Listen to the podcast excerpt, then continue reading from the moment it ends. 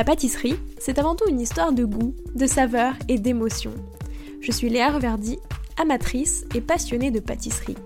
Mon défi, vous emmener avec moi à la découverte de ce qui fait vraiment un bon dessert. L'objectif ultime, trouver la recette parfaite qui fera fondre vos papilles à coup sûr. Vous êtes sur le point d'écouter un nouvel épisode de Papilles. C'est le podcast qui part à la rencontre des meilleurs chefs pâtissiers pour comprendre l'émotion et les saveurs qui les animent au quotidien lorsqu'ils créent leur dessert d'exception. Après cet épisode, à vous de laisser libre cours à votre imagination et de créer les desserts aux saveurs qui vous ressemblent, tout en vous inspirant des meilleurs. Bonne écoute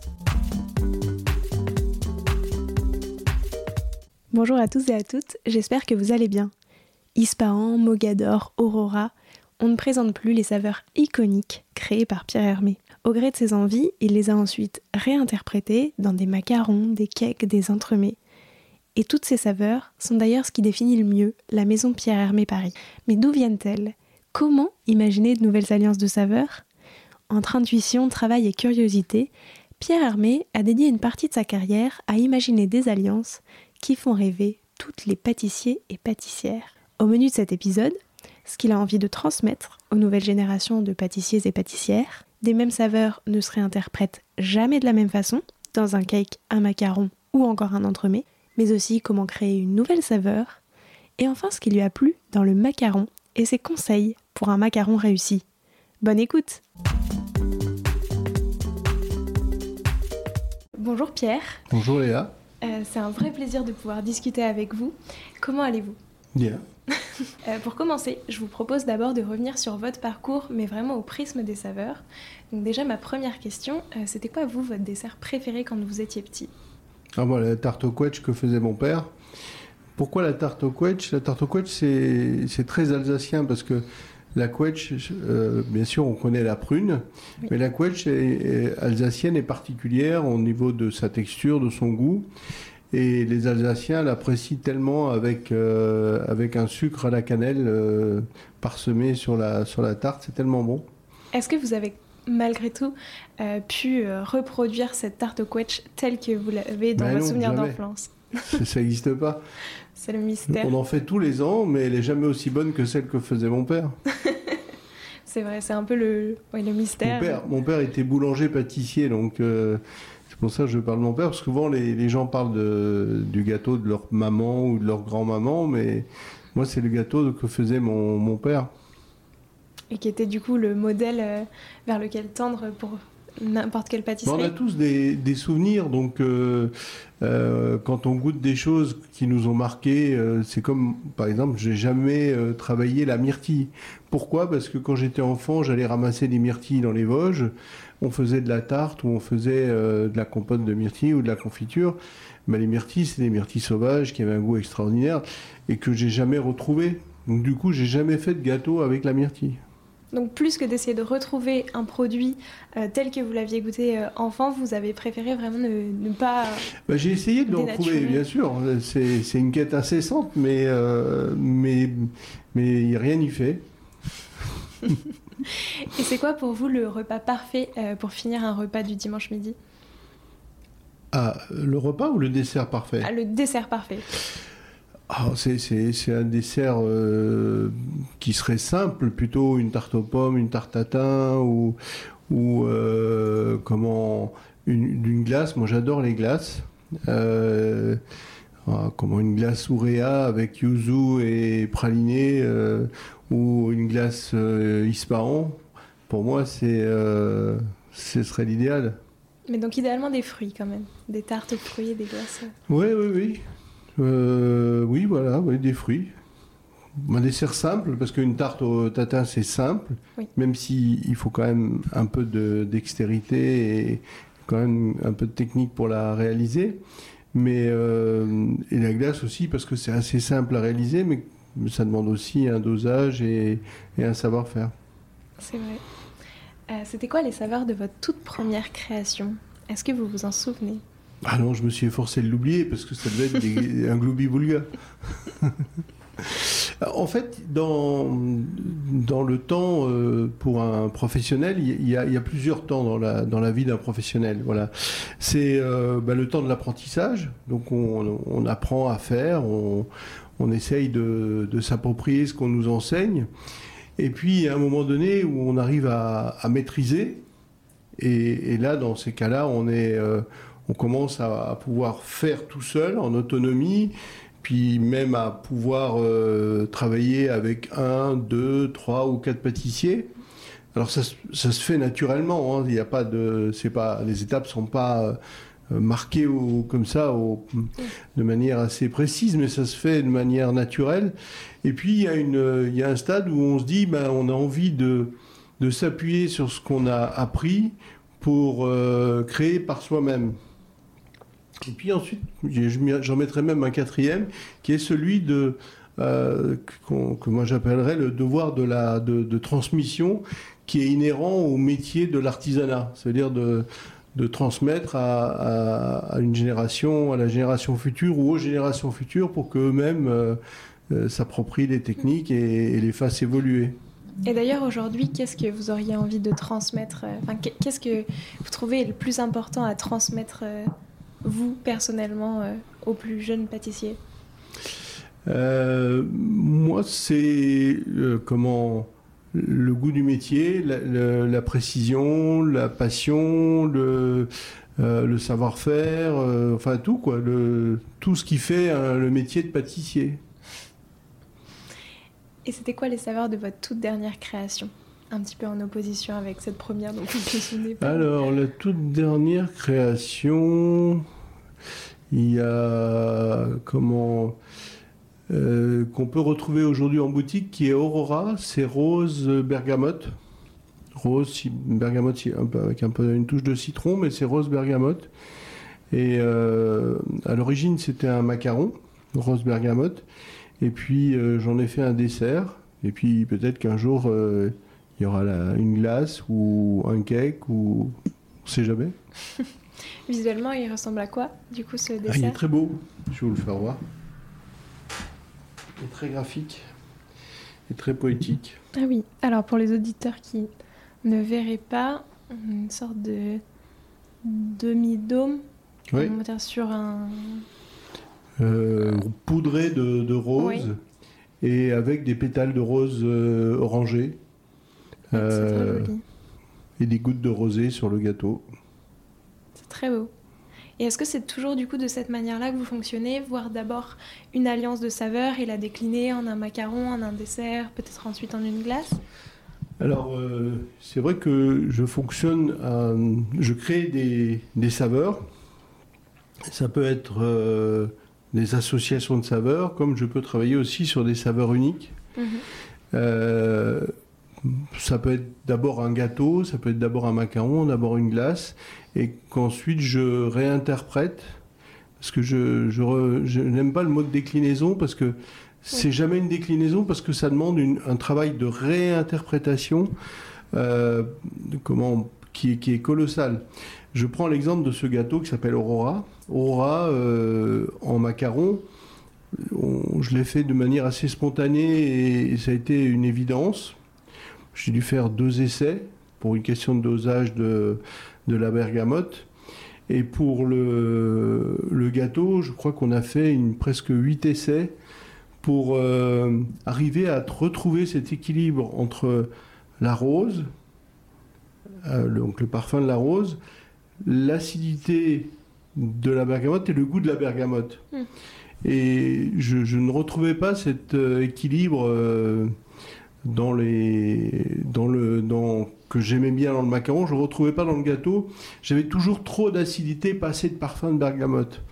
Et donc euh, il nous a fallu euh, retravailler plusieurs fois sur euh, l'équilibre du goût. Aujourd'hui, si vous le goûtez, il est enfin pour moi, il est parfait parce que il est l'attaque est rose. Oui. Et puis ensuite, on a l'acidité de la bergamote et on finit sur le parfum de la bergamote au niveau de l'architecture du goût, c'est vraiment cette construction-là. Et puis c'est un gâteau qui a pas mal de, textures différentes, du moelleux, de l'onctueux, euh, du croustillant. Euh, donc c'est un gâteau comme je les aime. Mais du coup, vraiment, selon la structure du dessert, on peut partir euh, d'une même alliance de saveurs, mais ne pas du tout la travailler de la même manière. Et j'imagine que c'est la même chose du coup avec l'ispahan, euh, qui ne se travaille pas du tout euh, justement sur l'équilibre des saveurs, pareil Alors, en entremets ou. Vous évoquez l'ispahan, qui est euh, comment la saveur que j'ai le plus réinterprétée Mhm. et que je continue encore à réinterpréter de- sur de nouveaux territoires. Et et le- chaque fois qu'on travaille, quand on, enfin c'est une évidence, qu'on travaille sur un croissant ispahan, on n'a pas le, c'est pas le même travail que lorsqu'on travaille sur le gâteau, sur le bonbon chocolat, sur une pâte de fruits, sur un sorbet, euh, sur une glace. Parce que l'ispahan il existe à la fois en version sorbet et en version glace. Donc c'est- un vrai travail euh, de réinterprétation, oui, parce que euh, dans le cake, par exemple, il y a quelques années, quand j'ai fait le cake ispahan, il n'y avait que euh, framboise rose. J'avais pas trouvé le moyen d'y mettre euh, le goût du litchi. Et quelques années plus tard, on a rajouté du litchi parce qu'on avait trouvé le moyen d'avoir des, morceaux de litchi légèrement déshydratés qu'on a pu incorporer dans l'ispahan. Mais à l'origine, le, cake ispahan, il n'y avait pas de, de litchi. Mais l'idée, du coup, entre chaque forme de dessert, c'est quand même de retrouver un petit peu euh, en bouche la même intensité de chaque saveur, qu'on soit dans une glace, un sorbet, etc. L'idée, c'est d'y retrouver la même interprétation, en tout cas que Oui. le cerveau, quand il goûte, il identifie. Mm. Et ça, je vous garantis, vous allez- si vous goûtez tous les produits, vous y retrouvez euh, votre Ispahan, mais forcément avec des, des, des variantes, des nuances. Mais on, on retrouve, euh, on s'y retrouve. Et comment Et est-ce ça, c'est c'est passionnant à faire. Oui. Euh, et c'est vraiment une des particularités de la maison Pyramé Paris, c'est que on a, on, on est identifié par des saveurs. Euh, que ce soit des, des associations de saveurs, euh, on a parlé d'Ispahan, on a parlé d'Aurora, euh, mais aussi par tout ce travail que j'ai fait sur les infiniments. Euh, infiniment étant euh, des goûts que j'ai créés, oh, pardon, infiniment étant des goûts euh, existants, la vanille, la pistache, la noisette, que j'ai essayé de, de sublimer à ma façon. Et, et là, sur aujourd'hui, un des gâteaux les plus prisés euh, de nos clients, c'est la tarte infiniment vanille. Et c'est un, un travail sur la vanille euh, en associant euh, trois vanilles différentes, trois origines de vanille différentes, donc avec des goûts complémentaires qui donnent un- une espèce, pour moi, à mon sens, bien sûr, une plénitude du goût vanille. Ce travail, quand on, il s'agit de la noisette, c'est différent. Euh, parce que j'ai essayé de trouver la meilleure noisette possible. À mon sens, c'est la noisette du Piémont. Et donc, on travaille avec une super noisette du Piémont qui est fraîche, ça veut dire qu'elle a moins d'un an, Mhm. qui est super important parce que c'est un fruit qui, euh, se dont le goût se dégrade assez vite. Et puis, euh, qu'on torréfie, qu'on travaille de différentes façons de manière à sublimer le goût de la noisette. Et comment est-ce que on arrive à créer euh, des associations de saveurs? Comment est-ce que vous réalisez ça alors que ce soit Aurora, euh, même euh, l'association de trois, de trois vanilles différentes par exemple? Qu'est-ce qui, qu'est-ce qui vous motive, qu'est-ce qui vous inspire dans ces moments-là Et comment ça se passe un petit peu euh, justement du départ quand vous avez l'idée d'associer euh, framboise, litchi et rose euh, jusqu'au résultat final où vous vous dites oui, effectivement, c'est une association qui fonctionne. Alors, euh, dans votre question, il y a plusieurs questions. Euh, c'est euh, d'abord une part d'intuition, une part de connaissance et de culture, une part de euh, comment de travail, euh, et puis euh, une part de curiosité. Parce que les idées, elles viennent toujours de quelque part. C'est-à-dire que il y a toujours un déclic quelque part. L'idée de travailler la rose m'est venue dans les années 85, quand j'ai découvert la cuisine bulgare. Donc rien à voir avec euh, Ispahan, hein. on, est, on est très loin. Et à partir de là, euh, j'ai cherché à utiliser le goût de la rose. Donc j'ai déjà cherché à apprivoiser le goût de la rose. Ensuite, j'ai créé un premier gâteau qui s'appelait le Paradis, qui était rose framboise, que j'ai fait pendant 10 ans. Et au bout de ces 10 ans, j'avais envie de- changer la structure du gâteau. Ça veut dire d'avoir quelque chose de plus euh, euh, structuré au niveau des, des textures. Et c'est là que j'ai eu l'idée d'utiliser le macaron, la crème à la rose, les framboises, et j'ai ajouté le litchi parce que, entre temps, j'avais découvert que le litchi avait les parfums de rose. Vous voyez, c'est souvent le fruit d'un cheminement. Euh, et la vanille, par exemple, l'idée et l'histoire de la vanille, c'est pareil, c'est que durant mon métier, enfin ma carrière de pâtissier, j'ai utilisé des vanilles Bourbon, des vanilles Madagascar, des vanilles de Tahiti, et aucune ne me donnait euh, pleinement satisfaction.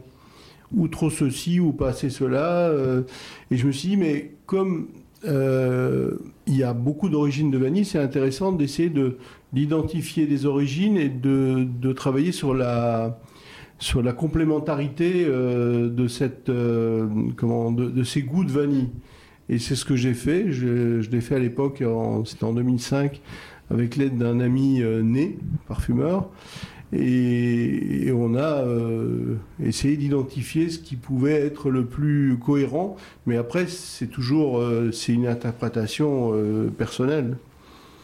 Oui, évidemment. Mais par exemple, c'est vrai que l'ispahan, enfin, c'est devenu une saveur un petit peu iconique euh, pour beaucoup d'autres pâtissiers aussi. Et c'est une alliance qui aujourd'hui est quand même reconnue. euh, enfin, donc même si ça part d'une intuition, c'est vrai que ça a Ouais. été quand même élevé au stade de, de saveur iconique. Euh, ça représente quoi pour vous la pâtisserie? Ma vie, ma passion. Et à quel moment euh, Il y a, il y a- enfin, il y a plein de gens qui ont envie d'exercer plusieurs métiers. Euh, moi, j'ai- dès 9 ans, je savais que je voulais être pâtissier et euh, je m'en lasse pas et j'ai envie de continuer à être pâtissier. Et au fil du temps, parce que vous avez énormément participé à faire évoluer la pâtisserie française euh, pour, faire, enfin, pour en faire ce qu'elle est aujourd'hui, euh, comment est-ce que votre, euh, votre approche et votre philosophie un peu de la pâtisserie a évolué aussi au travers du temps avec tout ce qui a changé autour dans le monde de la pâtisserie, dans le monde de la gastronomie française? Comment est-ce que vous, votre pâtisserie, dans ce monde-là, a changé? En fait, je pense que dans, dans un métier, on évolue en permanence et que aujourd'hui, je continue d'évoluer. Euh, alors, comment C'est au fil des envies, au fil de, des découvertes de goût. euh, euh, je peux vous raconter une rencontre avec le citron noir dans une épicerie du port de Bonifacio. J'ai découvert le citron noir. J'en avais entendu parler, mais je n'en avais jamais vu. Et donc j'en ai acheté. Et puis quand je suis revenu à Paris, j'ai j'ai essayé un macaron au citron noir. Et puis après j'ai fait une tarte au citron noir. Et, c'est comme ça que j'ai commencé à, apprivoiser le goût du citron noir.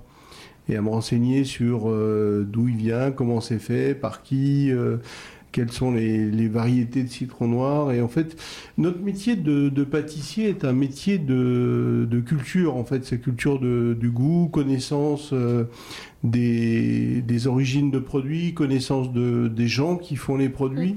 Et pour nous, dans, dans la maison Hermé, c'est extrêmement important.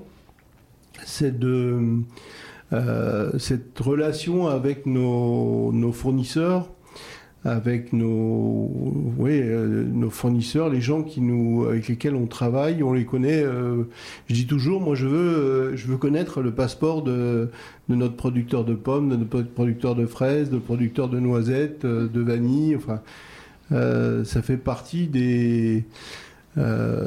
c'est à la fois des fournisseurs, mais avant tout des partenaires avec lesquels on échange et on évolue.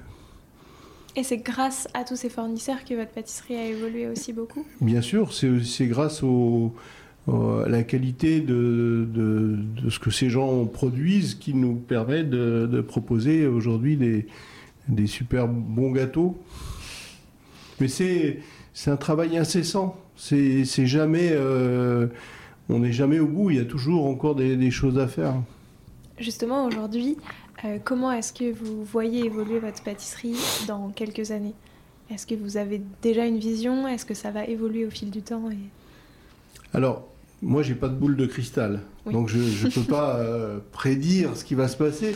Par contre, je peux dire ce que je ressens. Ça veut dire, euh, je pense qu'il y a euh, de plus en plus de, gens, on parle de préférences alimentaires liées à, des goûts, soit à des allergies, soit à des choses comme ça, ce qui est apparu ces, ces 20 dernières années. Et, et je pense que ça va être important pour les pâtissiers d'adresser ses préférences alimentaires et de proposer quelque chose en face.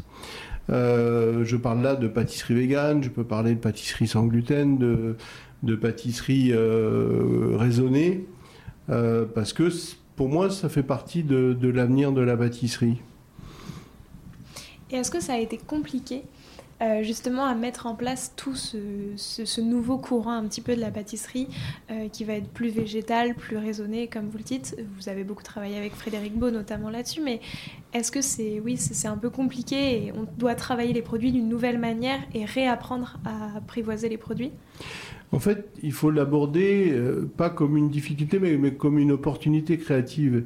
Et là, du coup, ça devient vraiment intéressant, ça devient challenging, et finalement, c'est ça qui est intéressant. C'est vrai. Donc en fait, on revoit un petit peu tous les produits que vous connaissez finalement depuis des années. On les revoit sous un nouvel angle grâce à ces oui. Et surtout, ça peut ouvrir d'autres euh, d'autres champs de créativité. Euh, j'en suis certain parce que, euh, par exemple, aujourd'hui, la tarte citron que vous trouvez chez nous, c'est la tarte infiniment citron, elle est gourmandise raisonnée. donc ça veut dire qu'elle est par rapport à une tarte citron classique, elle est 30% de calories euh, en moins. Et elle est au moins aussi bonne, pour moi elle est meilleure encore. Et qu'est-ce qui la, qu'est-ce qui la rend euh, justement meilleure? C'est le fait que le goût soit plus présent? Alors, il y, a deux, il y a deux choses, euh, enfin il y a plusieurs choses qui fait qu'elle est meilleure. Ça veut dire que quand je dis qu'elle est meilleure, elle a une meilleure persistance en termes d'acidité parce qu'il n'y a pas d'œuf qui mhm. masque l'acidité du citron, il y a moins de gras, donc on a euh, moins de sucre, donc elle est beaucoup plus acidulée, tout aussi parfumée, voire même encore plus parfumée. Euh, il y a dessus ce que beaucoup de gens aiment bien, quelque chose qui ressemble à la meringue, mais qui n'est absolument pas de meringue, qui est euh, juste une émulsion d'eau, de, de, sucre et de gélatine, et qui, de par la technique, devient comme une meringue extrêmement légère. Et puis euh, la pâte, elle est, euh, en plus, la pâte, elle est faite, euh, comment c'est une pâte végane, mm. et donc sans gluten. Et est-ce que du coup, avec ces nouvelles manières de travailler les produits, justement en enlevant du gras, du sucre, etc., et en mettant le produit encore plus en valeur, on, serait un petit peu à l'apogée du goût de, de, ces dernières années et de comment encore. Ah, pour moi, tous ces produits-là ne vont pas remplacer forcément les, autres produits. C'est complémentaire et ça devra faire partie d'une proposition de pâtissier dans euh, les dix ans à venir. C'est euh, parce que ben, si on a envie de manger un Paris-Brest chargé de pralinés, dégoulinant de pralinés, ben, formidable il faut pouvoir le manger. Euh, L'idée, c'est pas de dire à tout le monde il faut manger pâtisserie raisonnée ou pâtisserie végane. Non, c'est au contraire, c'est euh, d'élargir le champ de la proposition. Très clair. Euh, à quel moment est-ce que dans votre carrière, vous vous êtes pris, entre guillemets, votre plus grande euh, claque de saveur? C'est-à-dire le moment où vous avez compris le plus de choses dans la manière de travailler les produits, le moment où vous avez compris, enfin, vous avez senti un petit peu toutes les possibilités de ce qu'il était possible de faire euh, en pâtisserie? Je ne suis pas sûr que je sois en mesure de vous donner un moment, mais plutôt, il y a, plutôt des moments où on a euh, des découvertes, on se dit, tiens, Eureka, euh, c'est formidable, on découvre un produit, c'est génial, du coup ça ouvre des champs de possibles.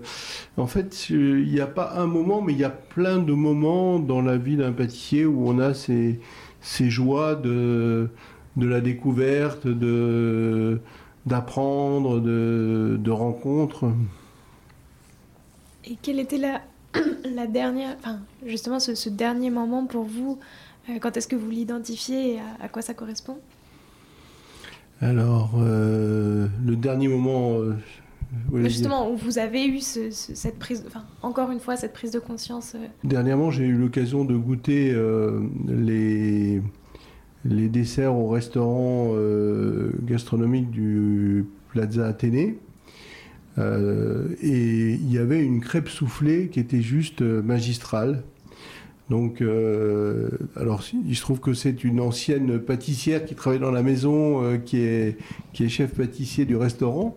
Mais elle m'a bluffé avec juste une crêpe soufflée qui est quelque chose d'extrêmement simple. Mais c'est tellement bon parce qu'il y avait à la fois du goût et puis c'était vraiment super simple, mais tellement bon, tellement gourmand, tellement appétissant, avec euh, des notes parfumées d'orange et des notes euh, acidulées. Euh, c'était vraiment très très bon. vous êtes aussi donc le roi des macarons, ça c'est incontestable. À quel moment est-ce que vous vous êtes intéressé finalement à, ce petit, à cette petite milliardise? Et qu'est-ce qui vous a plu dans le macaron? Souvent, quand les gens disent macaron, on a l'impression que c'est quelque chose de, particulier. Alors, le macaron, c'est pour moi d'abord une pâtisserie. C'est une vraie pâtisserie. Et dans la pâtisserie, c'est un, c'est un produit extraordinaire. Pourquoi le macaron est extraordinaire? C'est parce que en 19-20 grammes, il donne tellement de, plaisir et de goût et de bonheur. Je trouve ça euh, formidable parce qu'on a cette texture euh, croquante d'abord, puis ensuite moelleux, onctueux, puis la découverte des, parfums du macaron. Et dans le macaron, il y a ce moment-là où je cherche le goût, mm. et parfois c'est une évidence, et parfois il faut dire, tiens, mais ah, il y a ce chocolat, et puis ah, il y a autre chose. Et c'est ça aussi le plaisir du macaron, c'est le plaisir de la découverte du goût. Et moi, les macarons, a priori, j'aimais pas ça. Quand j'ai commencé ah à apprendre à faire les macarons, j'aimais pas ça du tout. Parce que je, à l'époque, on, mettait juste un peu de garniture pour coller les deux biscuits. Et je me disais, ça manque de goût, quoi. Et quand j'ai commencé à faire les macarons, je me suis dit, mais en fait, si on veut que le macaron ait du goût, il faut beaucoup de garniture. Et la particularité des macarons de la maison, c'est qu'ils sont euh, généreusement garnis. Et, puis à partir de, ce constat, ben, donc j'ai euh, j'ai essayé de sortir des classiques que j'avais appris pour créer des, goûts. Alors, unique, euh, pistache, euh, rose, orange sanguine, enfin bref, tout ce qu'on tout voudra. Et puis ensuite de créer des dans le même macaron d'avoir deux, trois ou quatre saveurs euh, qui, se complètent ou qui créent un goût. Donc Mogador, euh, Ispahan, euh, pour les plus connus, mais après il y en a tellement d'autres. là, y a, en ce moment, il y a Jardin des Carmes. qui est mélisse et citron. Il y a infiniment café marocain, qui est un café aux épices comme on en trouve sur la place Jamal Efna quand on va dans un café. il y a Enfin, pour, pour, moi, dans le macaron, il y a euh, un univers de, plaisir, de créativité. Et cette créativité, elle ne se tient pas que au, goût, elle peut aussi se, se traduire dans, la, dans les emballages, dans les boîtes. Euh, parce que le macaron est souvent un cadeau, et donc les boîtes, euh, l'apparence des boîtes fait partie de l'attrait des macarons. pour, faire des cadeaux, pour faire une surprise, pour euh, pour la Saint-Valentin, pour euh, la fête des mères, pour Noël, pour, euh, enfin, pour tous les moments de, de la vie. C'est vrai. Et d'un point de vue purement créatif, est-ce que justement, parce que c'est une pâtisserie qui se mange en quelques bouchées, c'est pas, enfin, pas forcément plus simple, mais c'est un terrain plus créatif pour justement tester des nouvelles saveurs? Moi, je l'envisage pas de cette manière-là. C'est pour moi un des terrains de, de créativité, mais mais c'est très, c'est pas, c'est pas monomaniaque. Mhm. Très bien. Et est-ce que vous avez un conseil euh, pour un macaron bien réussi? Qu'est-ce qu'il doit respecter comme critère? Il y a beaucoup d'étapes pour un macaron réussi. et il est important de respecter les étapes. Euh, bah, premier, donc le, choix des matières premières, notamment la poudre d'amande. Il ne faut pas qu'elle soit trop trop grosse, broyée trop grosse, que soit assez fine. Euh, les blancs d'œufs, faut qu'ils aient un peu vieilli euh, au réfrigérateur pour, qu'ils soient liquéfiés et du coup les blancs d'œufs montent mieux. Ensuite, il y a la température de cuisson du sucre, du sucre cuit. ensuite, la température du mélange entre la meringue italienne et euh, les blancs crus, le sucre glace et le, comment, la poudre d'amande. Ensuite, il y a euh, euh, ce qu'on appelle le macaronnage, c'est de dire de faire retomber la pâte. Il faut ni trop ni trop peu. Et puis ensuite, il y a le dressage des macarons. C'est pour un professionnel, c'est facile. Pour un amateur, c'est certainement l'étape la plus délicate de la réalisation du macaron. Et puis, il y a le, comment, le, croûtage. Donc, il faut que le macaron est séché légèrement. Ce qui, euh, dans une ambiance humide, euh, suivant le pays où on se trouve, bah, peut être plus, plus difficile. Et puis, la cuisson, le garnissage, euh, nous, en fait, les macarons, on tape les plaques euh, pour euh, que, la pâte s'étale. Ça, c'est important aussi. Et, donc, la cuisson, puis le garnissage et l'affinage. Ça veut dire qu'un macaron, quand vous venez de le faire, il n'est pas prêt à manger. Il faut attendre entre 24 et 48 heures, suivant le, type de garniture qu'on a à l'intérieur pour que le macaron soit parfait, parfait pour la dégustation. D'accord, donc c'est très compliqué de faire un macaron euh, le matin pour euh, le, soir même, par exemple. ah oui. Je vous recommande pas de, faire ça. Il vaut mieux. Euh, alors, ah, c'est vrai qu'il faut, c'est mieux d'attendre et surtout, ben, une fois que ce macaron a 24 heures, il se garde au moins 5-6 jours donc euh, vous pouvez faire des macarons pour euh, faire plaisir pendant plusieurs jours. C'est une bonne nouvelle. Euh, si aujourd'hui on devait retenir une seule chose de votre pâtisserie, qu'est-ce que vous aimeriez que ce soit? Bah, Que c'est bon. le reste, tout le reste c'est de la littérature. de quoi? Infiniment bon. Infiniment bon. de quoi d'ailleurs est-ce que vous êtes profondément convaincu?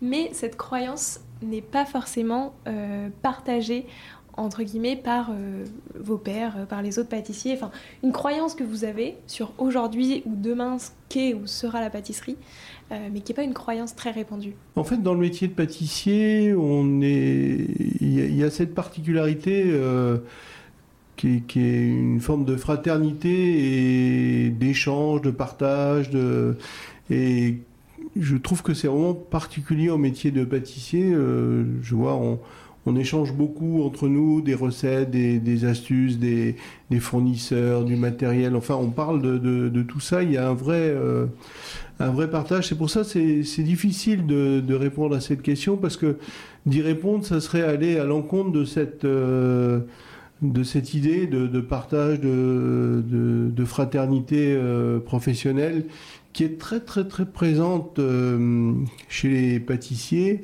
et que souvent les cuisiniers nous envient.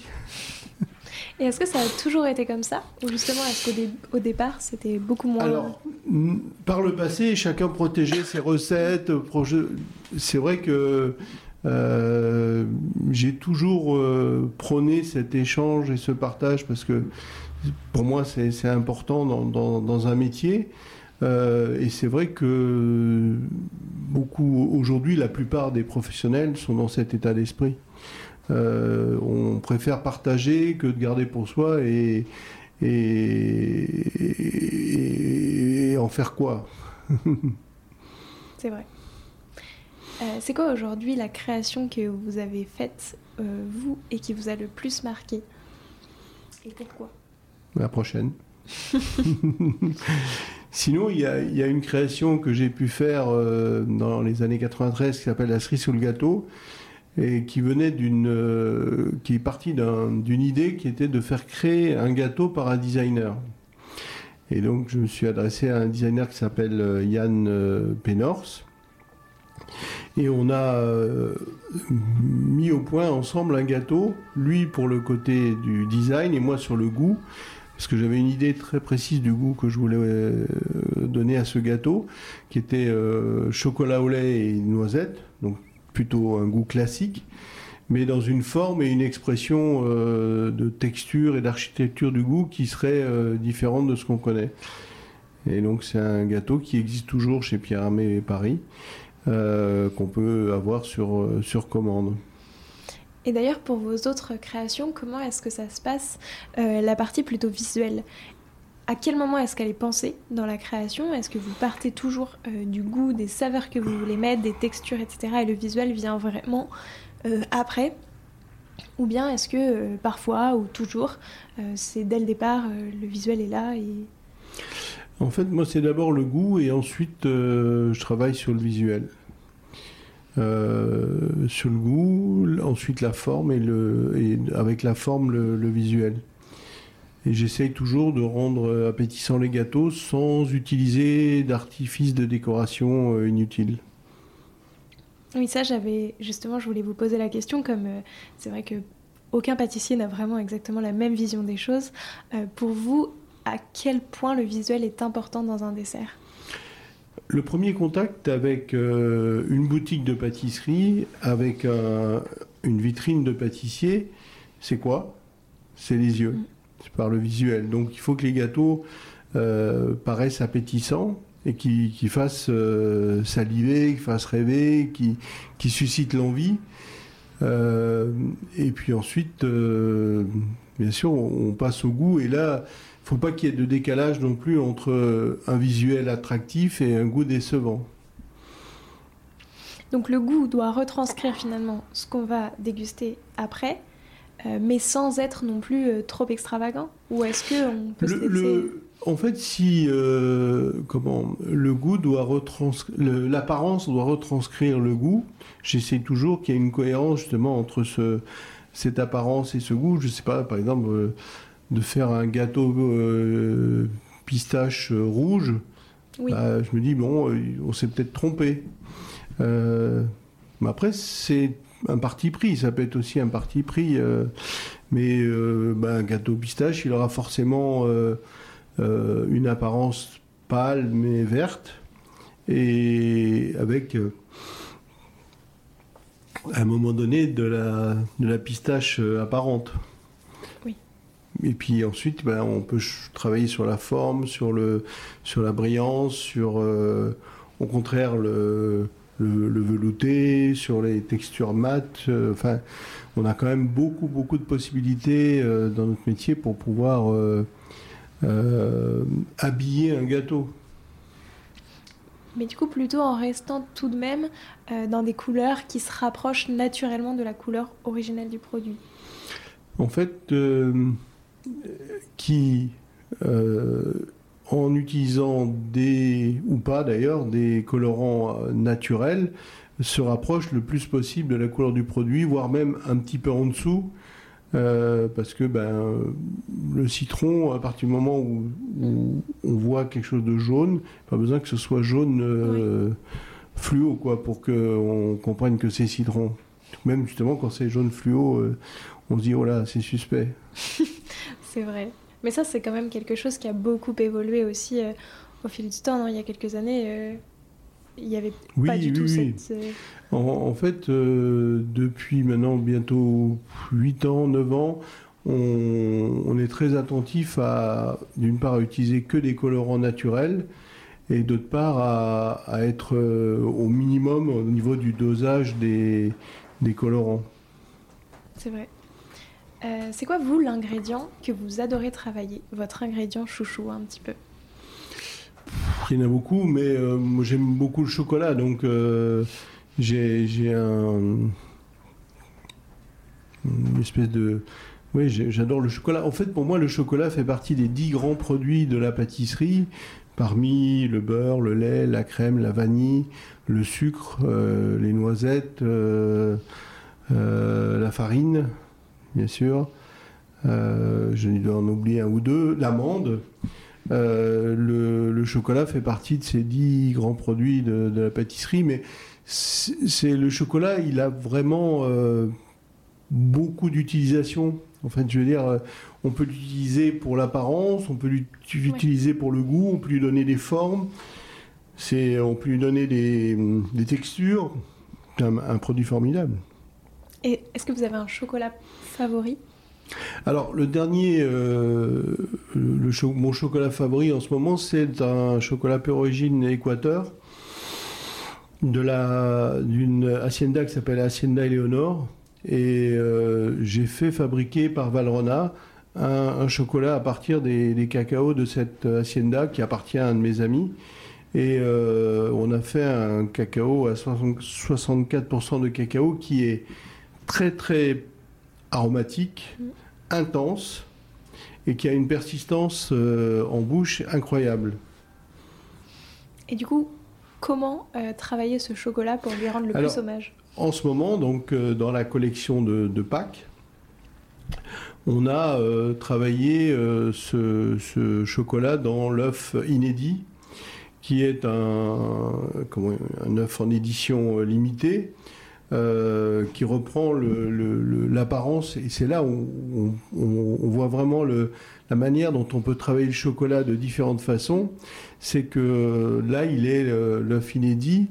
Euh, on, le travaille euh, en manière frottée, de la manière euh, brillante. on le façonne sous forme de, morceaux de bois, de sarments de, bois, enfin de galets, de, bois flotté. C'est un très belle, justement une très belle illustration de ce, de, ce que peut faire avec le chocolat. Et, d'ailleurs, toute la collection, je l'ai baptisée brute parce que c'est, pour moi, c'est une référence à l'art euh, brut inventé par euh, Dubuffet en 1945, euh, qui est une forme d'art qui n'a pas de repère. Donc là, c'est un peu la même. Et, toute la collection de Pâques est bâtie autour de cette idée, en utilisant à la fois du, du végétal ou du minéral. D'accord. Et est-ce qu'au contraire, euh, il y a un ingrédient qui, malgré toutes ces années, vous résiste encore un petit peu, euh, que vous aimez bien, mais qui est plus compliqué à appréhender dans sa manière de le travailler? J'en avais, mais je l'ai oublié. Justement. non, il y, a quelques herbes que j'ai du mal à apprivoiser, comme euh, le, le romarin, comme la sauge, mais de manière. Euh, la sauge, je l'ai travaillé dans un des derniers, une, des dernières créations que j'aime particulièrement. Donc finalement, euh, et puis le thym, j'ai appris à l'apprécier avec le, thym euh, qu'on appelle l'herba baronne, qui est un thym sauvage qui pousse à, flanc de, montagne et qui a un parfum d'une délicatesse qui a pas ce côté puissant du, du thym euh, classique et que j'adore. Donc euh, finalement, euh, après il y a, y a, une herbe que je, je n'aimais pas du tout pendant très très longtemps, qui est le chiso. Et finalement, je l'ai, je l'ai travaillé. J'ai travaillé un macaron chiso fraise des bois et un gâteau chiso fraise des bois. et puis un, un autre euh, macaron qui est chiso orange. Donc finalement, le, euh, le, le chiso, euh, j'ai appris à l'aimer aussi. Peut-être quand on se reverra dans 5 ans, je vous dirai, j'ai fait un truc formidable, Romain. C'est vrai, finalement, est-ce que c'est pas aussi les produits qui, a priori, on aime le moins, on cherche le plus à travailler pour trouver l'alliance euh.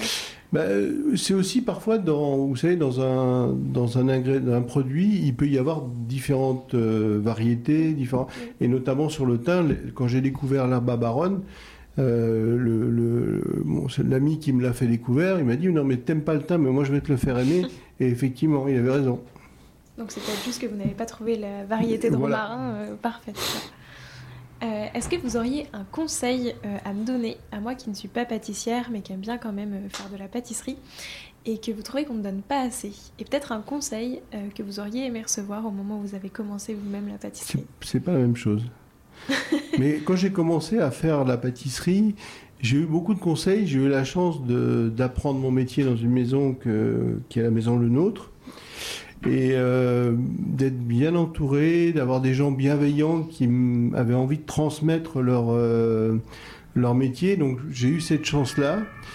Euh, et puis après, moi, le conseil que je peux donner aux, jeunes pâtissiers et que je donne souvent, c'est que il ne faut pas se contenter d'apprendre ou de ce qu'on veut bien vous apprendre. Il faut aussi être proactif et demander à apprendre. Quand on travaille dans une entreprise, dans une pâtisserie, bah, euh, il faut dire bah, est-ce que je peux apprendre à faire ceci? Et moi, c'est ce que j'ai fait durant mes années d'apprentissage, c'est que j'ai été très proactif pour euh, euh, chercher à apprendre à, des techniques, enfin tout ce que j'avais, tout ce que je voyais et qui m'intéressait, je voulais l'apprendre. Donc ça, c'est très important. Et pour le pâtissier amateur, je donne toujours le même conseil parce que euh, très souvent, j'ai des gens qui me disent euh, Monsieur Armé, là, j'ai fait votre recette dans votre livre. Vous voyez, rappelez-vous le livre là euh, Et j'ai pas réussi. J'ai ah bon Qu'est-ce qui est passé? Parce que quand je donne des recettes dans les livres, elles sont très, c'est les recettes d'une part, c'est les recettes exactes et elles sont précises. Après, on, peut avoir fait des lapsus ou des oublis, mais elles sont précises. Mais non, mais j'ai pas fait exactement comme on vous avait dit. Ah voilà, c'est là le problème. C'est-à-dire que quand on fait une recette la première fois et peut-être même encore la, deuxième fois ou la troisième fois, il faut la suivre à la lettre. Il faut la lire avant, la comprendre et la suivre à la lettre. Ensuite, une fois qu'on la maîtrise, qu'on l'a fait une fois, deux fois, peut-être même trois fois, euh, on peut se dire tiens j'ai envie d'ajouter ça, j'ai envie de et c'est la même chose dans le métier, c'est-à-dire qu'il faut apprendre, il faut maîtriser et ensuite on peut se libérer de ce qu'on a appris pour euh, créer ses propres euh, pâtisseries, ses propres gâteaux. Merci pour ce conseil. maintenant, je vous propose de vous prêter au jeu du questionnaire de Proust. Déjà, si vous, vous étiez une saveur, vous seriez laquelle? Acidulé. L'Alsace en trois saveurs, ça donne quoi? La couette, la cannelle et le goût du fumé pour la charcuterie alsacienne. Est-ce qu'on pourrait retranscrire le goût du fumé avec la quetch et la cannelle euh, dans une seule et même pâtisserie? On peut essayer. Alors moi, par exemple, justement, le fumé fait partie des saveurs que je j'apprécie moyennement en pâtisserie. Mm. J'ai goûté peu de choses euh, réussies. J'en ai goûté. Euh, je les ai oubliées, mais j'ai goûté les choses réussies. Mais euh, c'est délicat. Est-ce que vous, vous avez réussi, en tout cas du côté de vos créations personnelles, euh, à faire euh, un dessert avec du fumé qui vous satisfait? J'ai jamais essayé de faire un dessert avec du fumé. Parce que justement, c'est une saveur que vous n'appréciez pas? Ouais, parce que je, je vois par exemple des initiatives sur le chocolat fumé, la vanille fumée. Et là, moi, ça me, ça me stresse. Pourquoi? Parce que, en fait, quand on a, quand on, quand les chocolatiers font du chocolat et que dans leur lot de fèves de cacao, ils ont ce qu'on appelle les fèves fumées, c'est un défaut. Euh, et donc, pour aller euh, fumer du, chocolat, c'est tellement subtil. Euh, euh, je me dis, euh, c'est euh, c'est dommage quoi. Et la vanille, c'est pareil, c'est la subtilité de la vanille d'y amener un goût fumé. ça me paraît un peu. Mais, mais après, c'est pas quand je dis ça, c'est pas critique dans ma bouche, c'est juste que ben, moi, ça me plaît pas, donc je le fais pas. c'est quoi la dernière saveur que vous avez découverte et aimée?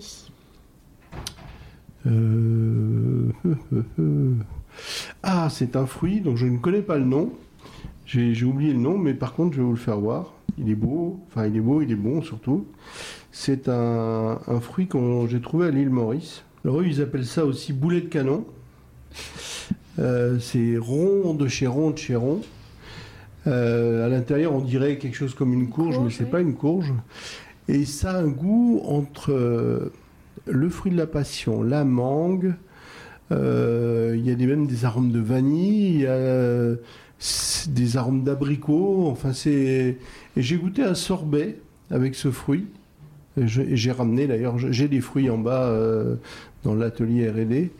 Euh, c'est super super bon. Euh, et ça a une texture un peu comme la courge d'ailleurs. Et intrigant. Intrigant. quand j'ai amené ça, ils ont les, les, chefs pâtissiers qui travaillent avec moi sur les, créations des, recettes. Quand ils ont essayé de le couper, ils m'ont dit oh, c'est dur, c'est dur, dur, dur. Mais euh, donc, euh, je crois que demain, je dois goûter le sorbet. Euh, c'est quoi votre péché mignon? Ah oui, ça peut être les fraises d'Agada. J'aime bien ça. Je, suis obligé de me, de me retenir pour pas finir un paquet. Et d'ailleurs, à la rentrée, je fais un, un macaron rose bonbon dans lequel il y a de, des fraises tagada, de la rose et de la fraise. Est-ce qu'il y a un pâtissier ou une pâtissière avec qui vous aimeriez bien euh, faire une nouvelle création à quatre mains euh, qui aurait des saveurs inattendues? Ah, il y en a plein. Euh... Un top 3. Vous me prenez au dépourvu, mais euh, il y a, plein de, gens dont j'apprécie le, le, talent, la personnalité. Euh, je pense par exemple à Claire Heitzler, euh, qui est une formidable euh, pâtissière, à la fois talentueuse et qui met du sens dans tout ce qu'elle fait. il y a une autre pâtissière qui, qui a été en partie formée par moi qui s'appelle Claire Damon, qui est des gâteaux et du pain. Et puis, j'ai rencontré à l'île Maurice une, une jeune pâtissière qui s'appelle euh, Marie Meunier et qui est, qui est talentueuse, qui euh, pareil, qui donne beaucoup de sens à son euh, à son travail, qui est dans, par exemple, elle m'a dit quand je suis quand je suis arrivé là où, elle travaille, ils utilisaient du sucre qui venait du Pakistan. Je dis mais on est à l'île Maurice, donc on produit du sucre, donc on va utiliser du sucre de l'île Maurice. Donc, c'est tout simple comme réflexion c'est basique, mais, mais tellement euh, juste. Et, et, son travail est construit autour de, de ce, ces quêtes de sens et de cette réflexion. Très bien, merci beaucoup. Euh, j'ai cinq dernières questions. Vous êtes plutôt vanille ou chocolat? Les deux. mais j'ai mis très très longtemps à, à faire un gâteau vanille chocolat. Pourquoi? Parce que euh, tous les gâteaux vanille chocolat que j'avais goûtés jusqu'alors euh, étaient euh, ou peu vanille ou peu chocolat, ou les deux à la fois, ou peu vanille et peu chocolat. Et moi, quand j'ai, je me suis dit, mais c'est vrai que le gâteau vanille chocolat, c'est quelque chose de basique, mais que les gens apprécient énormément. Et donc, je me suis dit pourquoi on euh, comment je ferais pas moi aussi un gâteau vanille chocolat qui soit très fort en vanille et très fort en chocolat. Et le gâteau s'appelle Ultime. Vous êtes plutôt saveur d'été ou saveur d'automne? Les deux. Mais par contre, c'est intéressant parce que on ne mange pas, enfin, on ne s'habille pas de la même façon en été qu'en automne, qu'en hiver ou au printemps et on ne mange pas les mêmes choses. Donc euh, effectivement, la saison est quelque chose d'important dans le métier de pâtissier. C'est vrai. Et d'ailleurs, quel est le prochain produit que vous avez hâte de retravailler parce que ce sera de nouveau la saison? La fraise, elle nous manque, la fraise. et euh, c'est vrai qu'aujourd'hui, euh, on est vraiment attentif à pendant longtemps, on a, on, a, subi le diktat des gens qui nous disaient Mais on vous n'avez pas encore de fraises? Vous n'avez pas encore de fraises? Et ça, c'était début mars. Mm. Donc, euh, on essayait de mettre des fraises, en, de proposer des gâteaux à la fraise très vite en, mars. Et aujourd'hui, on attend vraiment euh, d'avoir des bonnes fraises euh, françaises. Mm. je crois que les premières qu'on va avoir vont être de Bretagne. ben, c'est important la saison. C'est important d'avoir le bon produit dans la saison et d'une origine proche et dont on connaît, dont on a la pièce d'identité du, du fournisseur. Vous êtes plutôt épices ou herbes aromatiques? Pareil, les deux. Euh, mon côté alsacien aime beaucoup les, les épices. Mhm. Euh, la cannelle, le clou de girofle, le, la badiane, euh, enfin tout, toutes les, le poivre. D'ailleurs pour le poivre, je suis super exigeant. je n'utilise qu'un seul poivre et toujours le même qui est un poivre euh, qui, est, euh, qui vient d'Italie, un poivre noir Sarawak qui est traité par un, vendu par un Italien. Euh, parce que c'est le poivre qui est pour moi le meilleur que je connaisse. et puis les herbes aromatiques parce que j'ai beaucoup travaillé les herbes aromatiques. On a parlé des, du chiso tout à l'heure, on a parlé de, de la mélisse, on a parlé de comment de l'herbe à baronne, on a parlé de... Euh, il y a une herbe corse que j'aime beaucoup, qui s'appelle la népita, qui est une espèce de marjolaine euh, mentholée. Euh, il y a... comment... Qu'est-ce qu'il y a encore Enfin, des, herbes, j'en ai travaillé beaucoup. J'aime beaucoup la livèche. Et surtout la livèche associée aux fruits acides parce que du coup la livèche prend des reliefs un peu de, euh, résineux, de, d'épines de, pin, euh, c'est, délicieux. La menthe, bien sûr, et puis euh, enfin, donc j'aime les épis, j'aime les herbes. j'aime les utiliser en tant qu'assaisonnement, comme j'aime les utiliser en tant que goût principal. Et si vous deviez garder quand même qu'une seule herbe ou épice ça serait laquelle? Ah, c'est la népita.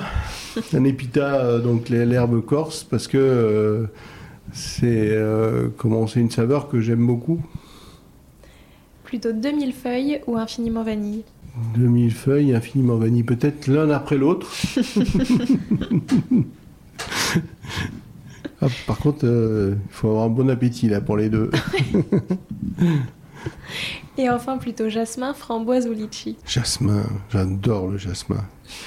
notamment l'odeur du jasmin, euh, ce qu'on appelle le jasmin sans bac. C'est euh, et pendant longtemps, je j'ai pas aimé le jasmin. Enfin, j'ai eu du mal à l'appréhender et euh, un jour j'ai créé à la demande de Jean-Michel Duriez, qui à l'époque était le nez de Jean Patou, de, de créer un, un, dessert et un macaron euh, dont le, la note principale était le, le jasmin. Et du coup, j'ai appris euh, avec lui à apprivoiser le goût et l'odeur du jasmin. Et puis ensuite, je l'ai utilisé dans, mes créations, associé à, la rose, associé à la figue, associé à, la fleur d'oranger aussi. Euh, donc euh, c'est quelque chose que j'ai appris à apprivoiser, à, à, connaître, à utiliser. Et puis, euh, et puis Framboise et Litchi, c'est une histoire d'amour qui dure depuis 1997. Évidemment. en tout cas, merci beaucoup. J'ai une dernière petite question. Je demande à tous mes invités un petit défi euh, pâtissier à nous lancer, qui est en rapport avec euh, l'épisode, euh, que ce soit pour moi et tous les auditeurs et auditrices qui auraient envie de le faire. Donc est-ce que vous auriez un petit défi, que ce soit refaire un dessert, en créer un, tester un ingrédient, enfin voilà, un petit défi Ah ben, on va travailler autour du romarin. Bien, je suis preneur d'idées autour du goût du romarin. je suis sûr que euh, il y a plein de gens qui vont me renseigner, ils vont me donner des idées sur le sur le, les variétés de romarin, sur le goût du romarin, sur. Euh, Effectivement. Ben, en tout cas, merci beaucoup pour cette discussion qui était passionnante. Euh, je vous laisse le mot de la fin. Est-ce qu'il y a quelque chose que vous aimeriez ajouter? Infiniment bon. Merci beaucoup. Infiniment merci. merci beaucoup à vous. Merci. J'espère que cet épisode vous a plu. Si c'est le cas, je vous serais vraiment très reconnaissante euh, si vous alliez mettre 5 étoiles sur Apple Podcast et Spotify, ainsi qu'un gentil commentaire. Et puis moi, je vous dis à la semaine prochaine en compagnie de Delphine Baudier. Prenez soin de vous.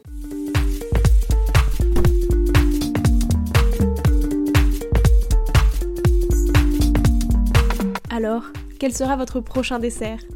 Merci d'avoir écouté cet épisode jusqu'au bout. S'il vous a plu, n'hésitez pas à le partager aux gourmands qui vous entourent. Et si vous voulez soutenir Papille, deux choses. La première, notez l'épisode 5 étoiles sur Apple Podcast et laissez un joli commentaire. La seconde, vous rendre sur papillepodcast.com, sans oublier le S de papille, et vous abonner à la newsletter pour être prévenu de la sortie des prochains épisodes et des articles que j'écris régulièrement. À bientôt!